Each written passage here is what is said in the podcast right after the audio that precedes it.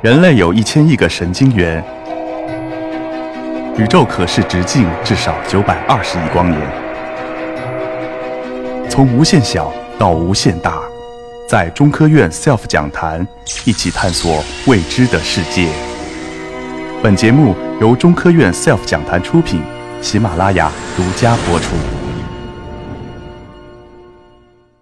有，一六三七年，福尔马在阅读。丢番图算术的拉丁文译本写道：“不可能把一个正整数的三次方分成两个正整数的三次方之后，不可能把一个数的四次方分成两个正整数的四次方之后。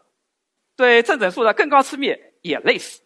我发现了一个很奇妙的证明，但是这个格子空格太小了，写不下。”这就是所谓的福尔马大定理，用公式写就是：对大于 O 的整数 n 不存在正整数 a、b、c，使得 a 的 n 次幂加 b 的 n 次幂等于 c 的 n 次幂。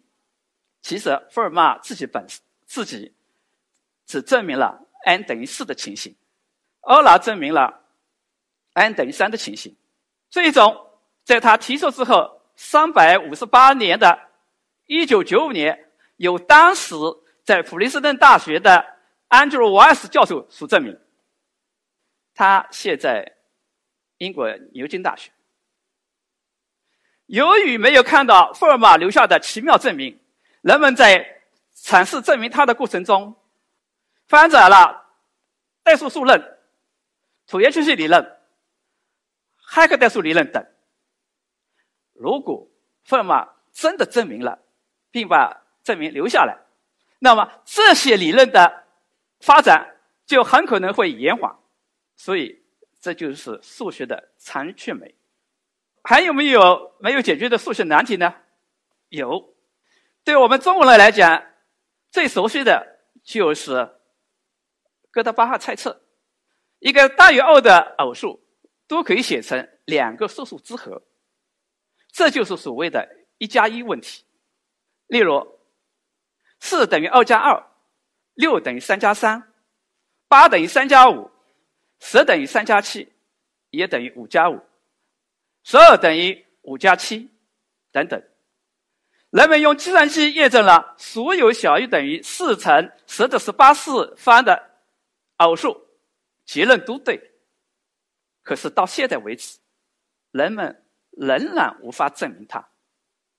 一九七三年，我国著名的数学家陈景润证明，一个大于二的偶数可以写成两个素数之和，或一个素数加上两个素数之积，这就解决了所谓的“一加二”问题。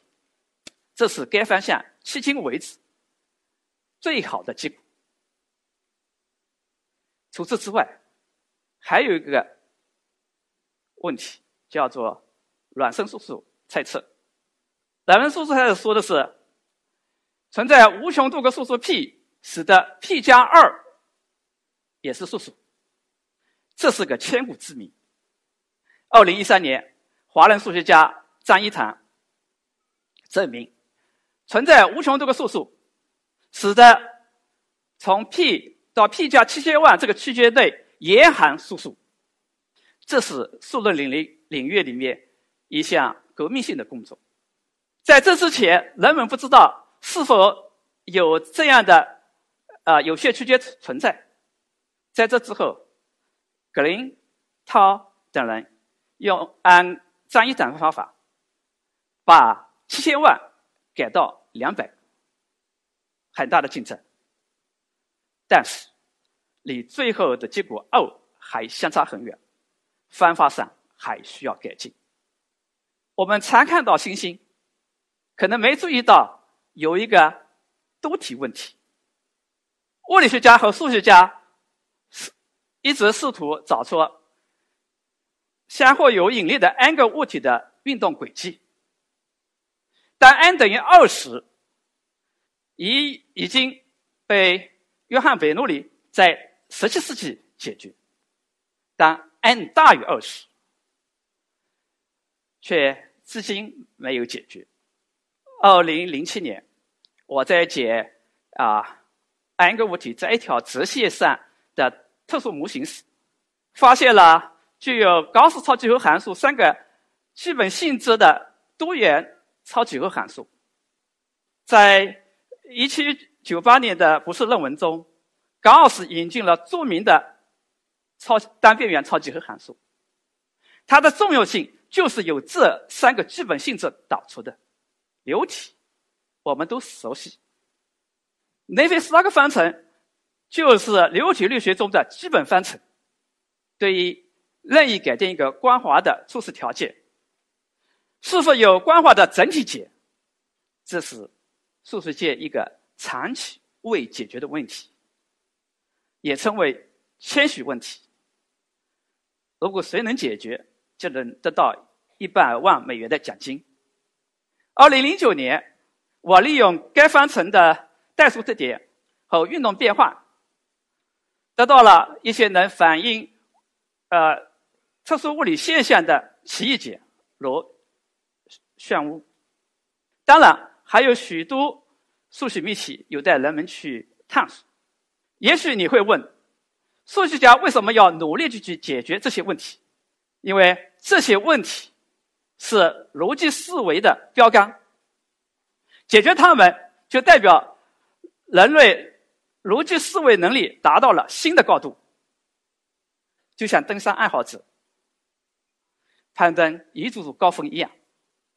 一九九三年，我去西班牙参加一个代数会议，在会议期间歇期间，我问一位来自美国威斯康星大学的呃资深教授，为什么在他报告的呃诺菲科夫代数分类中要假设特定的条件？他说，没有这些条件，我做不出来。我回到单位后。很好奇的质问：没有这些条件的障碍在哪？在办公室想，在家想，也没想出个所以然。一天在登山的过程中，我又想一想，突然灵光一闪，想到了扫除这些障碍的方法。顿时，我觉得比别人中彩票还高兴。数学家一旦解决长期未解决的问题，他的喜悦绝对超过挣到一百万块钱。